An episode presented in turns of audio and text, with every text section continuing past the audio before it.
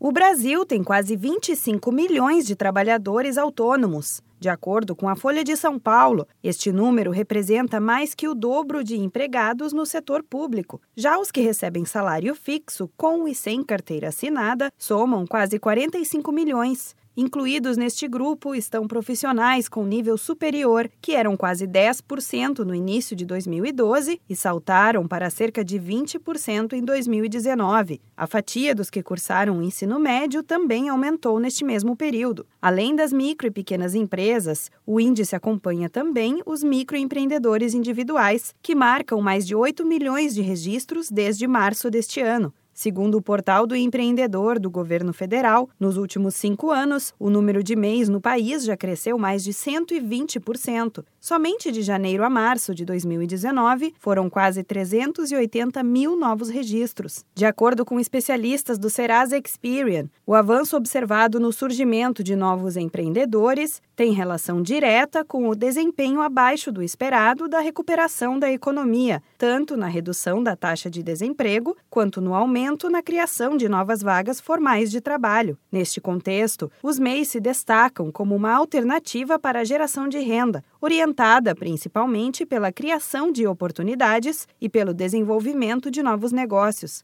Outra opção de negócio são as startups. Quase 40% dos jovens brasileiros demonstram interesse neste tipo de empresa depois de saírem da faculdade. A pesquisa feita pela startup Spry ouviu mais de 350 alunos de faculdades de ponta do país e indicou que os estudantes veem no empreendedorismo grandes chances de carreiras com desenvolvimento profissional. Para quem busca conhecimento e mais experiência antes de começar o próprio negócio, a Escola Superior de Empreendedorismo do Sebrae São Paulo é uma instituição focada no assunto. O objetivo é formar profissionais capazes de decidir se o futuro será administrar o próprio negócio, trabalhar em uma multinacional ou realizar projetos pessoais. O Sebrae tem diversos serviços e presta atendimento especializado para quem já é ou pensa em abrir um MEI. Procure a sede física mais próxima de sua cidade e converse com um de nossos consultores.